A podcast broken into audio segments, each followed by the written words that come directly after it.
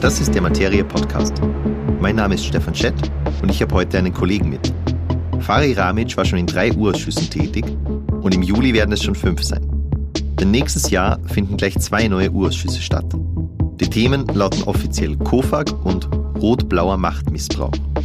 Es könnte sogar sein, dass sie Video übertragen werden. Und wir reden über die Hintergründe und Erwartungen an das nächste Jahr.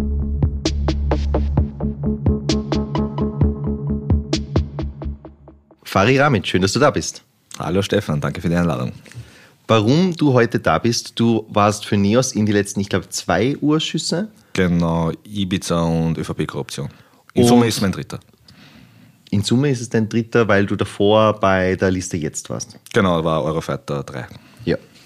Und du hast aus dieser Zeit ja erstens viel über Urschüsse gelernt und du bist jetzt auch bei den nächsten zwei dabei, weil wir nächstes Jahr ja zwei haben. Was macht man eigentlich, wenn man in einem Urausschuss arbeitet?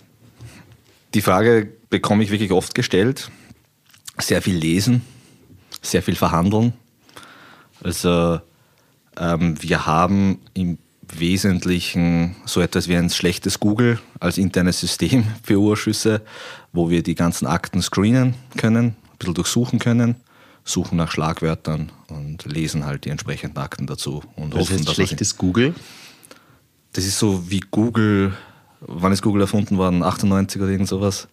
Und ähm, da gibt man was ein und dann läuft es mal, hängt sich vielleicht ein bisschen auf und dann läuft es mal ein paar Minuten und dann kann man Akten auswählen, die die Ministerien geliefert haben. Und diese Ministerien müssen gleich am Anfang vom Ausschuss alles liefern und dann könnt ihr mal durchsuchen und rumrecherchieren und dann geht es erst los, oder? Genau, also im Prinzip ähm, der Urschuss, so wie er jetzt ist, wurde ja letzte Woche, das war glaube ich der 28. Nein, letzten Freitag wurde er eingebracht. Jetzt ist er im Geschäftsordnungsausschuss und dort wird er behandelt und dann erfolgt die Einsetzung im Jänner mit dem grundsätzlichen Beweisbeschluss. Und auf Basis dessen, da steht dann halt ganz genau drinnen, was die Ministerien zu liefern haben. Und auf Basis dessen liefern die Ministerien und wir können es dann prüfen. Wir haben ungefähr eineinhalb Monate Zeit und dann geht es mit den Befragungen los. Weil wir wissen ja nach wie vor nicht, wer befragt wird. Das, das entscheidet sich ja erst. Nur als Kontext, wenn du letzten Freitag sagst, also aus Sicht unserer Hörerinnen ist es vorletzter, weil wir nehmen am 30. November auf. Mhm. Und wieso gibt es eigentlich zwei? Das war ja eigentlich noch nie so, oder? Das war, man, es gab schon zwei Urschüsse parallel. Der BVT-Urschuss und der Eurofighter 3 waren parallel. Es war aber ein anderes Setting damals. Der Eurofighter war nämlich ähm, kein Minderheitenverlangen, äh, sondern es war ein Antrag. Das heißt, da waren alle Parteien dafür. Und der BVT war damals äh, ein ganz normales Minderheitenverlangen. Dieses Mal haben wir zwei Minderheitenverlangen. Ähm, eines von der SPÖ und FPÖ, das andere ist von der ÖVP, von einer Regierungsfraktion. Das ist ein, glaube ich, ein Novum, dass sozusagen eine Regierungsfraktion einen U-Ausschuss irgendwo auch gegen sich selbst macht. Zu erklären ist es so, dass in diesem Fall, ich weiß es intern, dass die ÖVP einfach die, die Nase voll hatte, dass sie immer die Depperten sind und sie gehen halt davon aus, ähm, dass die SPÖ und FPÖ eigentlich nicht anders sind als sie und wollen das halt jetzt im Wahlkampf aufzeigen. Und es hat es noch nie gegeben, dass das eine Regierungspartei macht. Und wenn ihr glaubst du, sie verspricht sich davon wirklich ein, ein Saubermann-Image? Man, es ist einfach sinnwidrig, weil was sind die Aufgaben des Parlaments? Einerseits Budget, Gesetzgebung, Kontrolle. Und die Kontrolle wird ja im Wesentlichen auch so haben es ja die, unsere Väter der Verfassung äh, ähm, vorgehabt, dass ähm, die Opposition die Regierung kontrolliert. Und wenn das jetzt sozusagen die Regierungsfraktionen oder eine Regierungsfraktion, die größte Regierungsfraktion, selbst einen Untersuchungsausschuss macht, dann ergibt das ja nicht wirklich einen Sinn, weil sie kontrolliert ja sich selbst. Da steht ja drinnen, vielleicht kannst du das erklären, weil das war mir beim ersten Lesen nicht ganz klar, warum das so ist die ÖVP hat ja explizit die KOFAG erwähnt mhm. in ihrem eigenen Urschuss. Genau. Aber das ist ja ein reines ÖVP und Grünen von mir aus, aber ein ÖVP-Thema, wenn man die KOFAG untersuchen will. Das heißt, hätte sie sich das nicht selber fragen müssen vor zwei, drei Jahren. Genau. Grundsätzlich ist es ja so, dass das Parlament, also der Nationalrat und die Regierung ja eigentlich getrennt voneinander zu sehen sind. Aber durch natürlich diese Parteienzugehörigkeiten, da natürlich ähm, die Regierungsfraktionen Schwarz und Grün natürlich äh, die Mehrheit bilden und sozusagen der Verwaltung die Gesetze ähm, machen, die sie dann zu befolgen haben, die allerdings im Wesentlichen von der Verwaltung selbst, also von der Regierung, also im Rahmen von Regierungsvorlagen erarbeitet werden, gibt es so eine enge Verschränkung, dass so nicht vorgesehen ist. Also es ist ähm, sehr komisch, auch für mich. Wir tun uns auch schwer, ein bisschen damit umzugehen. Was heißt, ihr tut es euch schwer? es ist eigentlich ein Novum einerseits, dass die, dass die größte Regierungsfraktion einen Urschuss macht, als Minderheit, alleine, weil normalerweise wäre das ja ein Koalitionsauflösungsgrund. Und andererseits, dass wir als Oppositionspartei bei keinem dabei sind, obwohl es zwei Minderheitenverlangen sind. Also eigentlich ein, ein komplettes Novum. Also ähm, das ist auch dem schlechten politischen Klima geschuldet. Ja, der, der Grund dafür ist ja, wenn ich es richtig verstanden habe, dass alle Learnings aus Ibiza, BVD und so weiter, die liegen am Tisch und wenn man das jetzt einfach umsetzen würde, wie wir das gelernt haben, dann wäre das alles geklärt und wir brauchen nicht mehr zu wissen, weil wir alles wissen, was wir wissen müssen. Genau. Also im Wesentlichen, muss auch sagen, nicht nur erst seit Ibiza und ÖVP-Korruption, sondern auch davor schon. Bei Eurofighter, BVT, beim Korruptionsausschuss, der schon länger, beim Hypo, wissen wir eigentlich, was in diesem Land falsch läuft. Jeder weiß es. Wir wissen, dass es Probleme gibt bei den Postenvergaben. Wir wissen, dass es Probleme gibt bei den Auftragsvergaben. Wir wissen, was falsch läuft in diesem Land klipp und klar. Wir kennen alle Spielarten dieser ganzen Geschichten.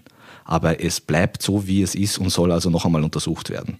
Also, wenn ich jetzt über Postenkorruption nachdenke, wir Neos kreiden das ja schon ewig an. Nehmen wir zum Beispiel her, jedes Mal, wenn es eine komische Besetzung gibt und die vom Bundesverwaltungsgericht aufgehoben wird, aufgehoben, festgestellt wird, mhm. die Person bleibt ja dann im Amt, nur die unterlegene bzw. die klagende Person bekommt dann eine Entschädigung vom Steuerzahler 30.000, 40.000 Euro meistens. Jedes Mal ist so, dass der Minister dann sagt, ich habe nur das gemacht, was die Begutachtungskommission, die Unabhängige, gemacht hat. Die ist aber nicht unabhängig. Einerseits wird die vom Minister bestellt und andererseits von Gewerkschaften, die ja irgendwelchen Fraktionen zugehörig sind. Und das kritisieren wir, aber es ändert sich nichts daran. Die Generalsekretäre gibt es nach wie vor. Bei den Auftragsvergaben passiert nach wie vor. Also es wurde von 50.000 auf 100.000 ähm, angehoben, diese freigebige ähm, Vergabe. Und was macht man? man? Es gibt, wir finden nach wie vor in den Urschussunterlagen äh, zufälligerweise 99.000 Euro. weißt?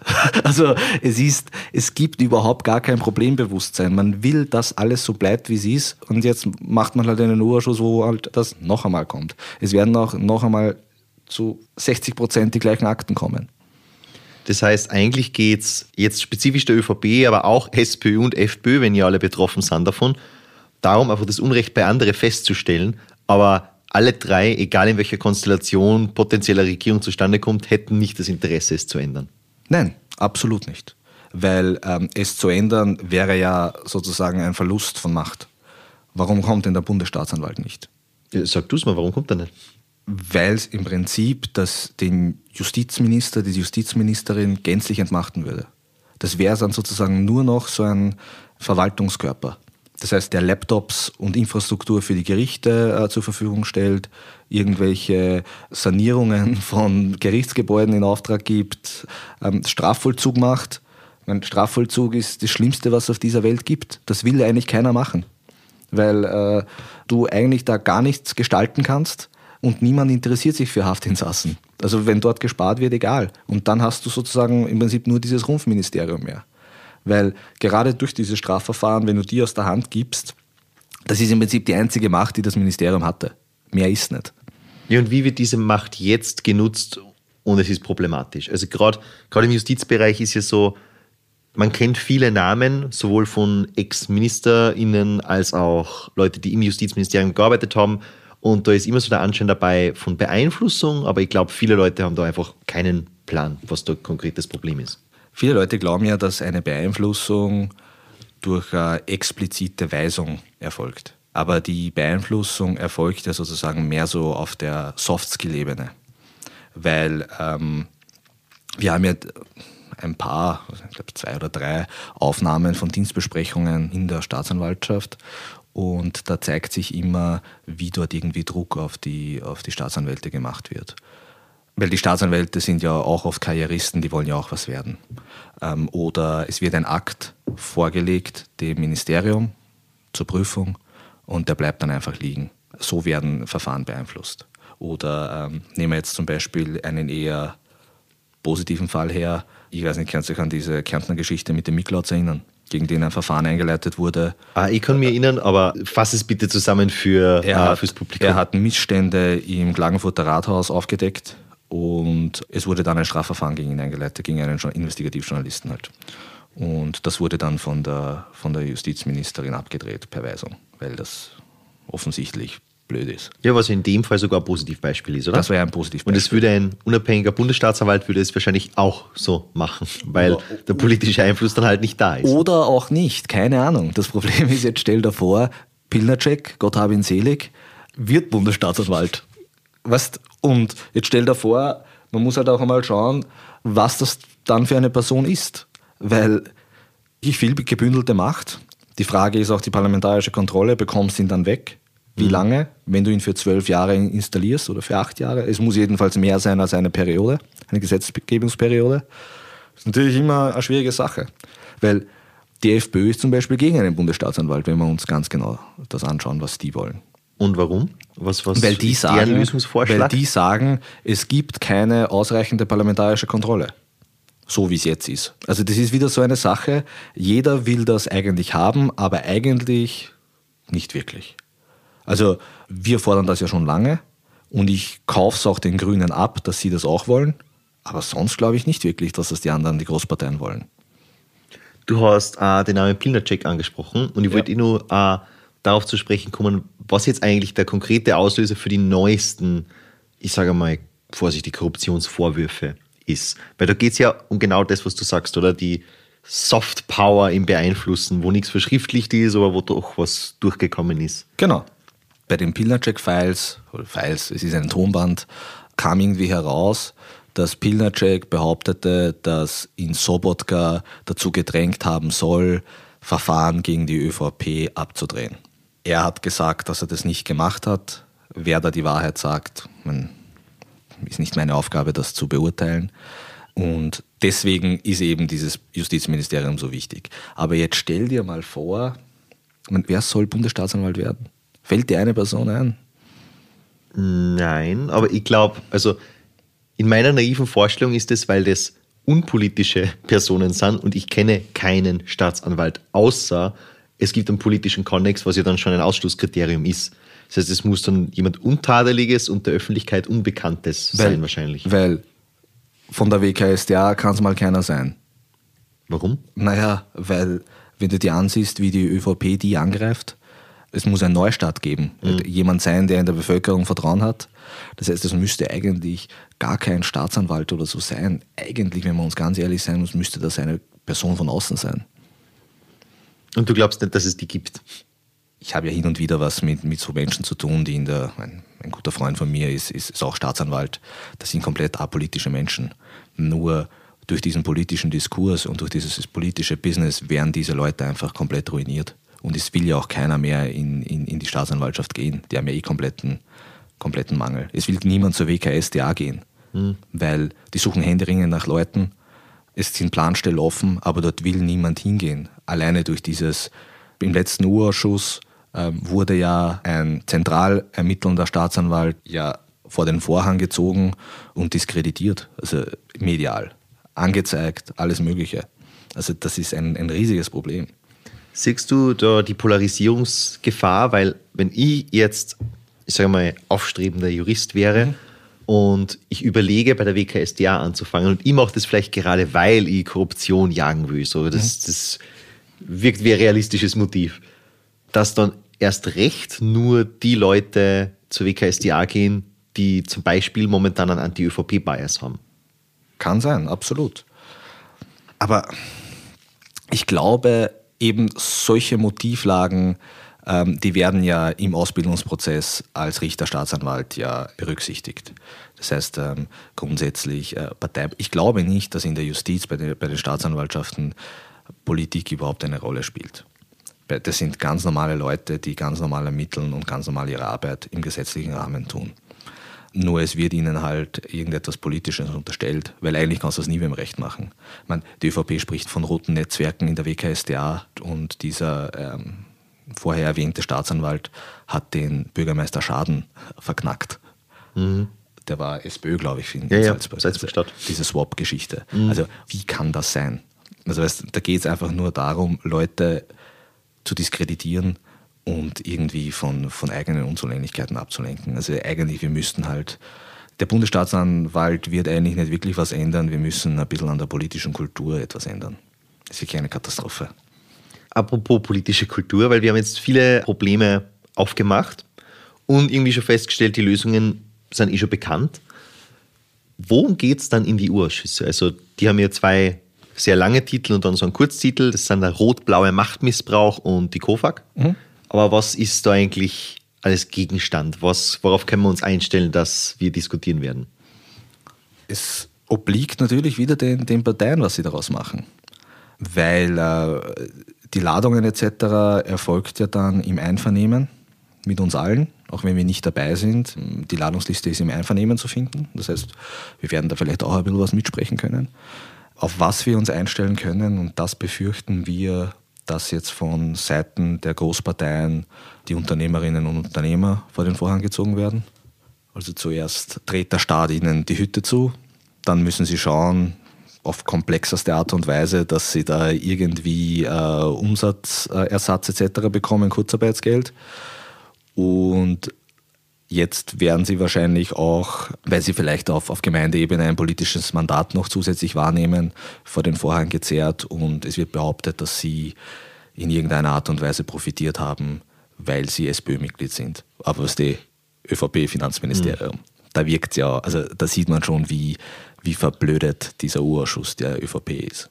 Aber glaubst du, dass das wirklich die Gefahr ist, dass da, wenn ich ein Unternehmen aufmache und dann wissen die Leute in meinem, also nach meinem jetzigen Job, ich bin Neos, Neos nah, wie immer, dass dann ich Ziel des Urschusses wäre, weil könnt ihr was falsch gemacht haben und Hauptsache mal weiß, dass ich der Schurke bin. Also wären da wirklich Leute nur wegen ihrer politischen Gesinnung quasi jetzt eingeladen, glaubst du? Ja.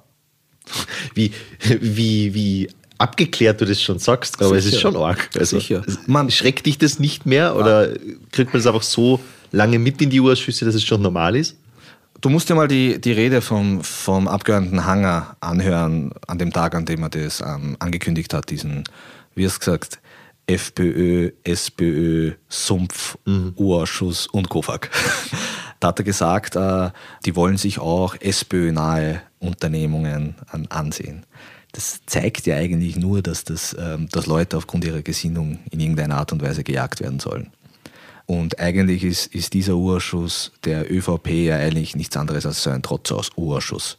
Die sagen, Alter, die sind nicht besser als wir, wir sind immer die Depperten und jetzt würgen wir es denen rein. Im Prinzip ist es nichts anderes, äh, was war es, Richard, wie, wie wird der geheißen von Trump? The zone with shit? Ah, ich weiß nicht, Steve Bannon. Steve Bannon, ja, genau. Also es ist im Prinzip nichts anderes. Mhm. Und jetzt hast du dann in den, in den Medien dann ja, ähm, zwei Tage wahrscheinlich in der Woche haben wir die SPÖ, FPÖ und dann zwei Tage ÖVP, U-Ausschuss, was auch immer. Die ersten zwei Tage hast Sigi Wolf, Thomas Schmidt, Kurz und sag irgendwas. Perner, also der Chef der KOFAG war, mhm. und am zweiten äh, und, und dann die nächsten zwei Tage hast dann Feimann, Gusenbauer, Ostermeier und irgendeinem Kabinettchef aus einem, aus einem roten Ministerium. Also sowas in die Richtung wird es sein. Ja, was du jetzt nicht dazu sagst, sind blaue. Also die ÖVP spricht ja vom, ich glaube, das ist sogar das Zitat aus dem Urschuss äh, Verlangen, rot-blauer Machtmissbrauch. Also einerseits natürlich, um wieder die rot-blaue Finte für die nächste Wahl aufzubauen, das ist eh klar. Mhm. Aber sie wollen sich ja auch die blauen anschauen, was ich interessant finde, weil in beide Fälle geht es ja um Ex-Koalitionspartner. Also es geht immer um Ex-Koalitionspartner. Immer. Bei der ÖVP geht es ja gar nicht mehr anders, weil es geht sie halt 2008, schon so da ist. Genau, ab 2008, ich glaube oder 2007, ich weiß gar nicht, ähm, wann es genau anfängt. Ich glaube, ja, acht, acht wäre Feimann, sechs wäre Gusenbauer. Genau, aber ich glaube, es fängt ab, ab dem Jahr 2007 an. Hm. Es spielt eigentlich auch gar keine Rolle, es ist eh wurscht. Und eigentlich von da an war die ÖVP mit allen in der Koalition. Also es, es, es ist eh eigentlich komplett absurd. Also, und die hatten immer das Finanzministerium. Also es ist immer das Innenministerium, bis auf, auf kurz mal äh, Kickel. Ja, ja, der Rest, der Rest ist, ist unverändert. Genau. Also. Aber siehst du da nicht eine kleine Chance, dass da was Spannendes rauskommt? Weil ich sehe schon, dass es, a, es wird eine Schlammschlacht. Also ich glaube, es wird noch niveauloser, als man jetzt irgendwie antizipiert und die Erwartungen sind schon relativ niedrig. Aber am Ende haben wir ja durch Urschüsse doch Dinge gelernt. Problem ist, äh, der Urschuss muss sind es 82 oder 83 Tage vor der Wahl beendet sein. Das heißt, wir haben eineinhalb Monate Befragung. Wenn du jetzt sagst, in vier bis sechs Befragungen im Monat hast, rechnest du aus, acht, von mir aus zehn Befragungstage, wenn überhaupt. Das ist natürlich schwierig. Du bekommst sehr viele Akten, die musst du aber prüfen. Und ähm, alleine, weil es einerseits ein Wahljahr ist, andererseits aufgrund der wirklich sehr, sehr geringen Zeit. Das wird, glaube ich, der kürzeste Urausschuss der Zweiten Republik. Beide. Wird da nicht allzu viel möglich sein. Und am Ende dieser Frist, die vor der Wahl 83 Tage, hast glaube ich ja. gesagt, endet, da muss ja ein Bericht fertig sein. Genau. Was, was, was ist dieser Bericht? Warum ist der so wichtig und der die finale Deadline? Der Urausschuss ist ja ein politisches Gremium. Das heißt, er wird politisch bewertet. Nicht juristisch, sondern politisch bewertet. Und dort fassen die einzelnen Fraktionen, aber auch der Verfahrensrichter, der soll möglichst objektiv sein. Aber unser Bericht beispielsweise soll nicht den Anspruch einer Objektivität haben, sondern das sind politische Wertungen. Wir bewerten nicht strafrechtlich. Und er ist deswegen so wichtig, dass wir sozusagen ein Resümee ziehen, was wir durch diesen Urausschuss erfahren haben. Diesen Bericht liest keine Sau, er, er ist äh, sehr viel Arbeit, aber keiner liest ihn.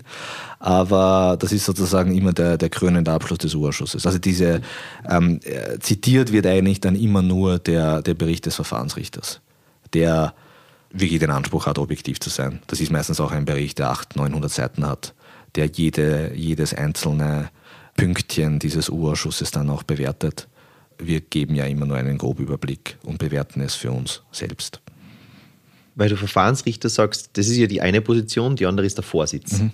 Und der Vorsitz ist, also wenn sie es bis zur Ausstrahlung dieser Folge nicht doch noch ändert, der Wolfgang Sobotka. Warum und wieso kann man das nicht ändern? Naja, ähm, früher war es nämlich, also es steht in der Verfahrensordnung so drinnen, dass es der, der erste Nationalratspräsident ist. Früher war es ja nicht so. Früher wurde ja der Vorsitzende gewählt und das wollte man nicht mehr so, weil äh, Leute wie Peter Pilz dieses Amt zu sehr und zu arg ausgenutzt haben. Also die haben dann echt, keine Ahnung, stundenlang befragt und, und haben sich aufgespielt. Das wollte man explizit nicht.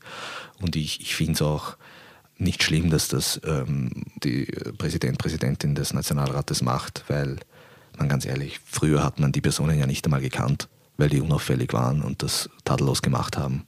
Man, keiner wird sagen, dass die Brammer oder mhm. irgendjemand, also auch die, die auch Bures und, und Hofer haben die Vorsitzführung ja tadellos gemacht und, und auch ähm, komplett, wie sagt man, überparteilich. Aber der historische Gesetzgeber konnte halt nicht mit Wolfgang Sobotka rechnen. Also deswegen halte ich auch ganz ehrlich, ähm, das Vorhaben der FPÖ, dass man einen, einen Nationalratspräsidenten abwählen kann für, für Deppert, das ist klassische Anlassgesetzgebung. Es ist schon gut, dass das jemand ist, der parteilich und unabhängig ist. Nur halt Sobotka ist es nicht. Genau. Und es, das, wird, es werden also, ja später mal andere Leute hoffentlich mal kommen nach ja. Sobotka. Also ich verstehe das, mein, mein Problem, das ich thematisieren will, ist gar nicht, dass es der Nationalratspräsident ist. Also ich verstehe auch, wenn man sich auf eine Position einigen muss, ist das jetzt nicht die schlechteste, aber warum es keinen Mechanismus gibt, den Sobotka mit seinen Problemen, die du vielleicht auch noch kurz erklären kannst, nicht irgendwie abzuwählen oder zu ersetzen durch jemand anderen, zum Beispiel wegen Befangenheit oder wegen Verzögerungstaktiken, sagen wir mal das freundlich. Ding ist, ähm, er müsste das halt selbst entscheiden. Und wenn du jetzt sagst, beim Präsidenten handelt es sich um das zweithöchste Amt im Staat, Nationalratspräsidenten, wohlgemerkt. Da geht man ja davon aus, dass er diese Selbstreflexion hat. Wir haben ja jetzt, glaube ich, im, im, im neuen Gebäude, im neuen Parlamentsgebäude ja, glaube ich, auch das Reflektorium. Genau, der Raum, wo, wo Abgeordnete reingehen, um über ihr eigenes Handeln nachzudenken. Oder auch, äh, ich habe letztens diese, diese Führung gemacht, damit ich selbst Führungen machen kann im Parlament. Da gibt es ja auch draußen diese Pferde, die sich sozusagen gezähmt werden. Also man soll sich selbst halt mhm. ein bisschen im Griff haben, bevor man reingeht und so. Also überall. Dann hat, gibt es ja auch Kunstwerke mit Filzspiegeln etc., dass man sich halt selbst auch ein bisschen reflektieren ja, soll. Selbst in der Tradition der Griechen und der Römer. Genau. Und dann siehst du halt den Wolfgang Sobotka mit hochrotem Kopf im Nationalrat, oder? Ja, genau. Das ist halt irgendwie dieses Absurde. Aber ja, man könnte schon überlegen, dass das jemand anderes macht, aber wer? Ich bin auch dagegen, dass man sich dann, schau, ein richtig selbstbewusstes Parlament muss das selbst regeln können. Das heißt, das muss ein Parlamentarier machen dass ein Vorsitz dann von einem Richter oder irgend so jemanden geführt wird, das halte ich für, für ein erbärmliches Selbsteingeständnis. Das, also das ist, man würde sich ja selbst irgendwie delegitimieren. Ich finde das schon gut, dass das so jemand macht und es wird auch wieder super sein, alles, aber mit Wolfgang Sobotka geht es nicht. Und ich, ich bin jetzt nicht so der Meinung, dass man da einen Mechanismus äh, finden muss, ähm, irgendwie das rechtlich zu, zu, zu lösen, sondern eigentlich sollte er selbst wissen, man, ich frage mich auch, dass einem das nicht selbst steppert ist. Also du sitzt da drin, wirst die ganze Zeit angegriffen, du kommst in den Unterlagen vor, komplett irre eigentlich und du denkst dir nicht dabei, weißt du was, ich lasse es bleiben. Aber ja, ist Niederösterreich so Sturkopf. Wie so ein Mostviertler, glaube ich. Gell? woher genau. Aber da sind wir wieder bei der politischen Kultur, oder? Genau. Weil ich bin voll bei dir, das kann das Parlament sich selber ausmachen, aber wir haben halt fünf Parteien, was relativ wenig ist für westlich geprägte Demokratien. Schauen wir nach also Finnland. Also, das ist genau, also ich meine, natürlich, wir sind nicht die USA, gut so, aber fünf ist relativ wenig. Schwierig, flexible Mehrheiten zu finden und auch überhaupt nicht gelernter Reflex. Also, wenn jetzt wirklich das freie Spiel der Kräfte entscheidet, der Wolfgang Sobotka ist nicht amtsfähig und dann hat man einen Mechanismus und dann wählt man den da ab, aber da dann wieder schon, wo es halt passt. Aber das können wir einfach nicht, oder? Nein. Keine Chance. Und wir müssen jetzt wirklich bald mal zu einer vernünftigen politischen Kultur kommen. Weil wir jetzt über die Urausschüsse die ganze Zeit reden. Ähm, die Urausschussverordnung wurde, glaube ich, im Jahr 2014 reformiert und ab 2015, glaube ich, ist sie in Kraft. Und alleine wie die geschrieben ist, merkt man, dass es damals eine andere politische Kultur war. Da steht viel, ist im Einvernehmen zu finden, gemeinsam nach Konsultationen. Also, die also, rot-schwarze Koalition von aber, damals halt. Aber grundsätzlich, genau, aber grundsätzlich geht man in der Verfahrensordnung davon aus, dass das vernünftige Menschen sind. Also was Leute, die, weißt, also die zu einem Kompromiss bereit sind und auch irgendwo schon an einer konstruktiven Arbeit interessiert sind.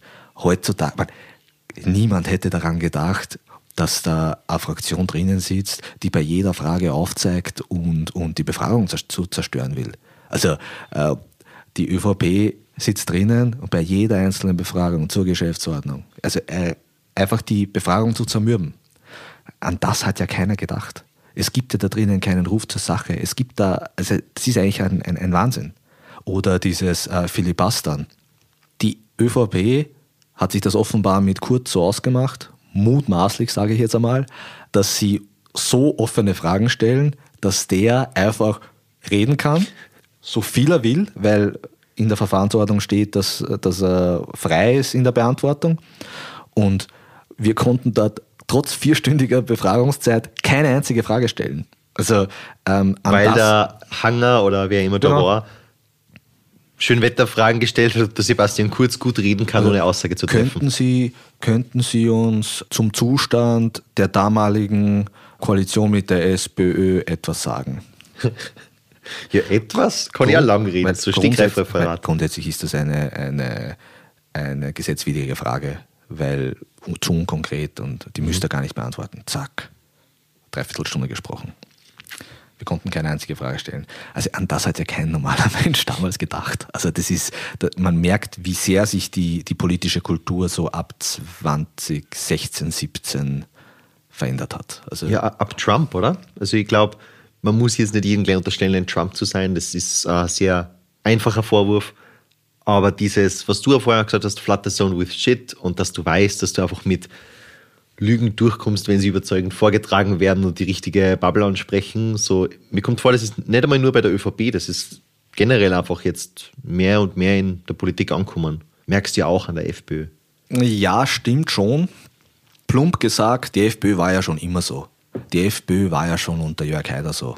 Eigentlich waren wir das erste Land, wo, wo es das so richtig gegeben hat. Also Jörg Haider ist ja nach wie vor Vorbild vieler Rechtspopulisten in Österreich. Man, Gerd Wilders und ja mhm. genau.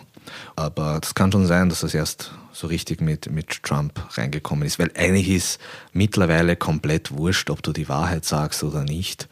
Ich meine, wenn man so bedenkt, wegen was Leute früher zurückgetreten sind, heute undenkbar. Oder wegen was Leute in Deutschland zurücktreten, ist in Österreich nicht einmal in irgendeiner Art und Weise wäre das Thema weil du Jörg Haider ansprichst, siehst du viel davon in dem, wie die ÖVP sich heute verhält? Weil ich habe letztens eine interessante Diskussion darüber geführt, dass eigentlich ja das FPÖ-Erbe, also Haiders Erbe ist FPÖ, aber mittlerweile sieht man das ja viel mehr in zum Beispiel Urschusstaktiken der ÖVP. Das mit den Urschusstaktiken weiß ich nicht, aber ich weiß aus, aus sicherer Quelle, dass sich Steiner und Kurz sehr viel mit den Reden von Jörg Haider beschäftigt haben. Also mir wurde das aus ÖVP-Kreisen gesagt, dass ähm, mein Haider war natürlich viel stärker als Kurz. Kurz. Ich weiß nicht, wie es dir geht, aber wenn ich den so sehe heute, denke ich mir, Alter, wie kann der Bundeskanzler gewesen sein, wie er da diese Nüsse in New York frisst? Kennst du das Video? also, also, also, nein. naja, aber mittlerweile, man, man vergleicht ja das inszenierte Image von Kurz mit dem jetzigen, das ist ja ein Vergleich, den der Haider nie antreten musste, weil der Haider nicht das Social Media Zeitalter erlebt hat. Also aber die Kurzkampagne mit diesen Videos mit Es ist Zeit und man weiß nicht genau wofür, aber es fühlt sich super an. Aber das Plakat war geil. Das Plakat die, war richtig die ganze geil. Kampagne war super. Also Marathoner gewesen, gell? Handwerklich. Ja. Aber das ist ja ein unfairer Vergleich, weil der Haider war einfach immer der Haider und war halt, egal in welchem Setting hat der funktioniert. Und der Kurz war eine Inszenierungsmaschine, die halt jetzt abgedreht ist und jetzt sieht man halt, wie er anders ist. All diese privaten Fotos, die da manchmal auf Twitter kursieren und so. Aber ich bei Heider war schon mehr Substanz da. Also mehr intellektuelle Substanz, muss ich schon sagen. Das ist schon um einiges andere Qualität gewesen. Also bei aller, bei aller Kritik. Jetzt rein, rein polithandwerklich, muss ich sagen. Ja, du, ich lasse Heiderlob schweren Herzens zu in diesem Podcast. ich muss auch sagen, oh, ja. äh, äh, Sie sind gegen ihn, weil er für euch ist, ist, finde ich, der genialste Wahlslogan, den es überhaupt gibt. Also, mhm. Ist ja auch von Trump kopiert worden zum Beispiel. Ja.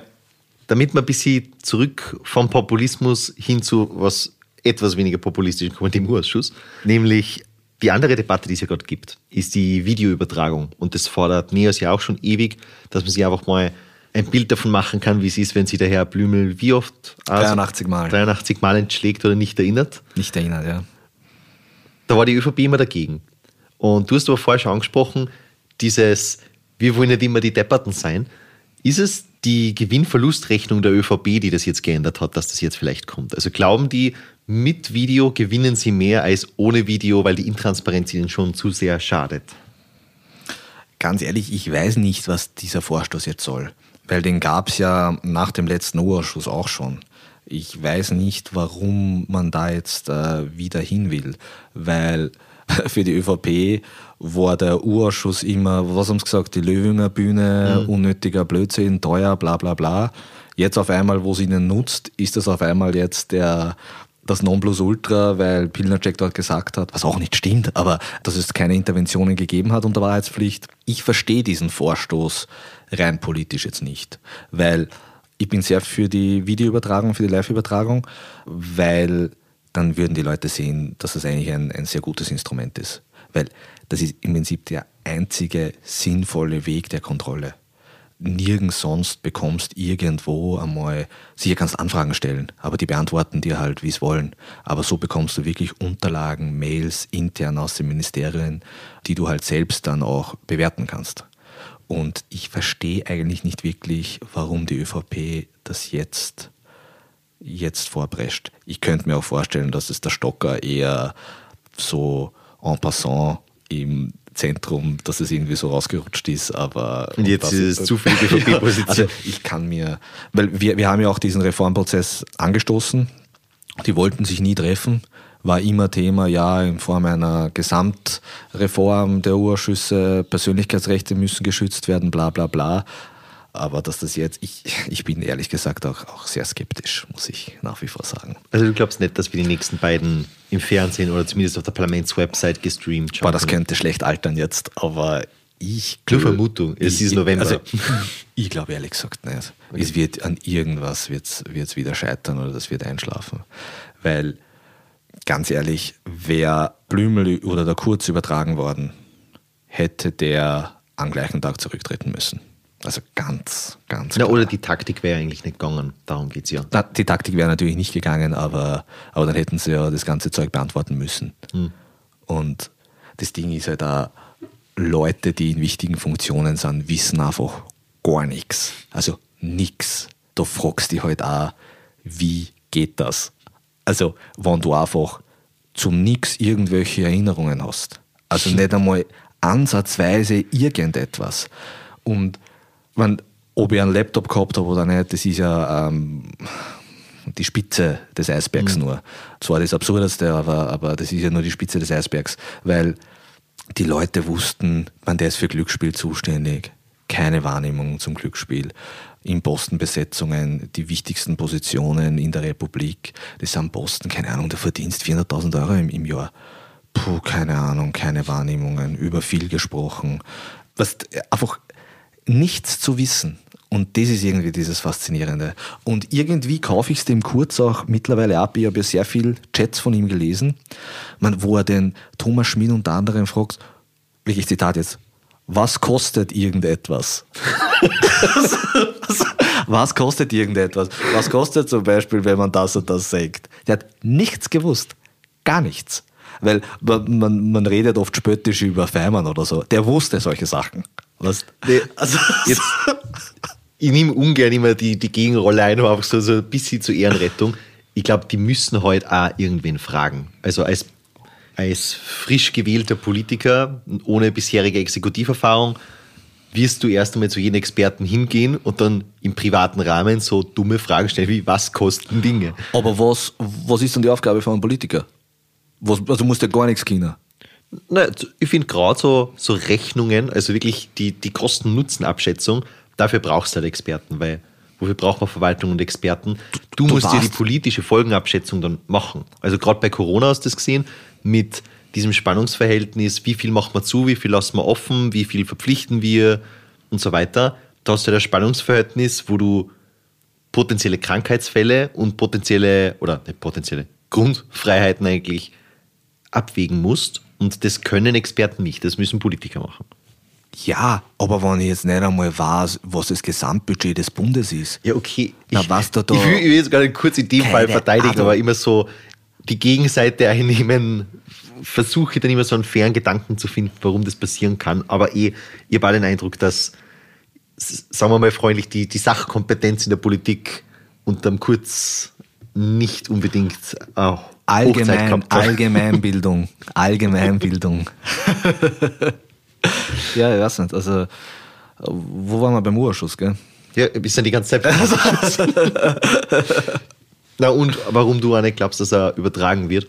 Ich hätte eine These dazu, was dann passiert, wenn es übertragen wird. Mich interessiert, ob du die teilst, weil es müsste sich ja zwangsläufig verändern. Also die Ich kann mich an nichts jemals erinnern, Taktik funktioniert nur in einem nicht übertragenen Urschuss, wo dann Medien was schreiben, aber die schreiben das hinter Paywalls, dann schreiben sie es manchmal freundlich, verkürzt, das weiß man dann nicht mehr so genau. Aber das Fernsehen wäre dann eine ganz neue Meta an Regeln für Urschüsse. Da würden sie die Leute ja komplett anders geben. Die Frage ist, in welche Richtung? ja. Also entweder es wird komplett populistisch oder es wird komplett Fahrt. Wodurch definierst du Fahrt und populistisch in dem Fall? Ähm, Fahrt im Sinne von, ähm, der sagt dann, Ich kann mich nicht ganz genau erinnern, will nichts Falsches sagen, kann es aber auch nicht zu 100% ausschließen. Punkt. Oder bei der jetzigen Rechtslage wäre es halt so, du kommst hin, sagst, ich sage einfach gar nichts zu irgendwas und zahlst 800 Euro Strafe. So war es bei Thomas Schmidt. Mhm. Ähm, ich glaube, man müsste generell da ein paar Sachen noch ändern äh, bei den Urschüssen, damit es dann äh, äh, funktioniert. Weil beispielsweise wir arbeiten ja da die ganze Zeit mit irgendwelchen internen Dokumenten aus, aus den Ministerien, wie man das dann entsprechend macht. Das müsste wahrscheinlich live on tape sein oder in irgendeiner Art und Weise, weil es kann es auch nicht sein, dass man dann irgendwelche Leute da aus dem, also den siebten Zwerg von links aus dem BMF da irgendwie ähm, reinzieht, weil der irgendwie Empfänger für irgendein Mail war. Also, mhm. und populistisch meine ich halt wirklich, dass man so Sachen fragt. Man Greiner hat das oft gemacht. Ähm, können Sie sich noch an den Weg hierher erinnern? Also einfach, was die so auf Pointe mhm. fragen. Also, ähm, oder auch diese, diese ganzen Geschichten, Hafenecker hat das immer gemacht, weil nicht ganz klar war, was der Abgeordnete Gerstl im BMI macht hat er bei jeder Befragung von irgendeiner Person im BMI äh, gefragt, ob er weiß, was der Abgeordnete Gerstl dort macht. also, also, weil er hat ja, halt Showbühne. nichts, genau, Showbühne. Mhm. Ähm, es ist, glaube ich, nicht der Weisheit letzter Schluss, diese, diese, da sind wir wieder bei der politischen Kultur, diese Veröffentlichung mhm. live, aber, aber es, es würde uns definitiv helfen, also diesen äh, sachorientierten äh, Fraktionen, die halt seriöse Politik machen wollen, wird es helfen, diese Öffentlichkeit. Weil wir haben uns zum Beispiel nie bei den Geschäftsordnungen, also wenn man sich diese Statistiken ansieht, wir haben uns nie zur Geschäftsordnung gemeldet, nie gesagt, dass eine Frage der Geschäftsordnung, also dass die unzulässig ist oder irgend sowas. Das, äh, diesen Kleinkrieg haben wir uns nie beteiligt. Liegt, glaube ich, auch im Naturell der Steffi Crisper. Hm. Also wenn du Vorschläge machen müsstest, so du darfst es jetzt mit Vollmacht entscheiden, wie du die Verfahrensordnung oder die Regeln des Ausschusses änderst. Und du kannst, machen wir es einfach, drei Dinge ändern, die sehr dringend wären, auch um die politische Kultur vielleicht zu ändern. Was machst du dann? Boah, ist eine schwierige Frage. Ähm, dafür bin ich, glaube ich, schon ein bisschen zu abgebrüht. Allgemein oder, oder ähm, wie meinst du das? Also einfach ähm, Sachen aus, den, aus der Verfahrensordnung streichen oder komplett ändern? Streichen, ändern, hinzufügen. So, du kannst quasi neue Regeln festlegen, die nicht nur die kommenden Ausschüsse, sondern alle gut tun würden. Ich würde einerseits natürlich die Öffentlichkeit implementieren, klar, absolut. Auch, dass, dass es nicht nur live übertragen wird, sondern dass sich das einfach Bürger wie im Plenum einfach hinkommen können und sich das anhören können. Ja, das wäre eigentlich eh schon das Allerbeste. Dann noch so kleinere Sachen wie, ich würde auch die zeitliche Beschränkung auf die vier Stunden ein bisschen ausweiten, weil vier Stunden ist oft bei fünf Fraktionen sehr wenig, weil dort wird ja auch das, was die Person sagt, einberechnet. Wir haben nur so zehn bis zwölf Minuten Befragungszeit. Ich würde das ein bisschen bisschen ausweiten. Dann würde ich auch den Verfahrensanwalt, die Verfahrensanwältin abschaffen, weil eh jede Person eine Vertrauensperson mit hat, die auch dann vom Parlament äh, mit gewissen Sätzen auch bezahlt wird. Also die, die, Verfahrensanwälte machen einfach nichts. Die sind eigentlich dazu da, die Interessen der Vertrauensperson zu, zu wahren. Und das ist eigentlich komplett unnötig, kostet nur viel Geld. Ähm, ja, im Prinzip. Ja, das waren die drei Dinge. Ja, ja. aber sehr, sehr, sehr, sehr technisch und, und, und ja. Nee, es ist technisch, aber es ist ja gleichzeitig die eine große Show, die der EU-Wahlkampf nächstes Jahr hergeben wird. Oder zum Beispiel, dass der Verfahrensrichter die, die Befragung am Anfang macht, die soll er zum Ende hin machen. Das wäre auch besser und vernünftiger. Ähm, ja, solche Sachen halt. Also an sich ist der Urschuss schon in Ordnung, so wie er ist, nur ähm, wird er halt wirklich ähm, oft missbraucht. Also wenn man das seriös angeht, ähm, ist das absolut in Ordnung. Nur die, die Öffentlichkeit ist das A und O bei dieser Sache. Deswegen bin ich auch so skeptisch, weil, weil es ein großer Wunsch von mir ist. Und ja. Als letzte Frage vielleicht so einen persönlichen Ausblick, weil du hast ja am Anfang gesagt, was du machst. Mhm. Und du gehst ja sicher mit Erwartungen da rein, als jemand, der schon mehrere Urschüsse von Ihnen gesehen hat, der jetzt auch Erwartungen hat, was die Qualität durch Video betrifft, ob Video kommt und so weiter. Wie wird das nächste Jahr für die? Zumindest bis 9. Juli, was glaube ich die Deadline ist. Kann, ja, genau. Ähm, sehr arbeitsintensiv. also, ja. ähm, ist auch ein Novum. Ich mache dieses Mal zwei Urschüsse parallel. Wird generell sehr interessant werden. Ähm, naja, der Ausblick ist der, ich muss jetzt einmal im, im Dezember ein Team schaffen ähm, und dann sehr, sehr viele Akten lesen. Ähm, Dienstag haben wir die erste Referentenbesprechung diesbezüglich. Wir müssen Termine finden. Wir müssen schauen, ähm, wann, wann befragt werden kann überhaupt, weil in Plenarwochen wird nicht befragt. Wir müssen uns auf Ladungspersonen einigen. Man muss überhaupt mal schauen, welche Schwerpunkte gesetzt werden und mich dann möglichst schnell einarbeiten. Es sind alle Punkte noch offen. Der ÖVP-Korruptionsausschuss, oder wie hat der geheißen? Ja. Es, nein, der SPÖ, FPÖ. Also der rot-blaue Machtmissbrauch-Ausschuss hat mich persönlich etwas überrascht, weil ich hätte ja gedacht, dass das eher in die Richtung geht, das, was wir da bekommen haben, mhm. wurde jetzt doch relativ stark geändert. Ähm, also was der Helmut Brandstätter von uns aus Versehen geschickt bekommen hat. Ich hätte eher gedacht, dass das in Richtung grüne Justiz irgendwas in dies mhm, sowas Dass die ÖVP geht. halt genau. eigenen, den eigenen Koalitionspartner angreift. Das hätte ich eher gedacht. Aber jetzt ist es halt doch nicht so. Nur zwei Ex-Koalitionspartner. Nur zwei Ex-Koalitionspartner. der, der nächste kommt in der nächsten Legislaturperiode dran. Aber ja, viel Arbeit. Ja, es ist noch vieles ungewiss. Die Situation ist eine gänzlich neue. Aber ich freue mich schon sehr drauf. Also ähm, ich glaube, wir, wir werden sehr interessante Akten bekommen, weil unter anderem ist ja der österreichische Integrationsfonds, der uns schon sehr lange interessiert, auch Teil des Untersuchungsgegenstands. Das heißt, wir bekommen wahrscheinlich auch viele Ermittlungsverfahren, wo wir dann sehen, wie es da läuft. Vielleicht wieder sehr viel Chats, Chats, Chats. Mal schauen. Wird sehr interessant werden. Das ich ja. Danke, dass du da warst. Sehr gerne. Thank you.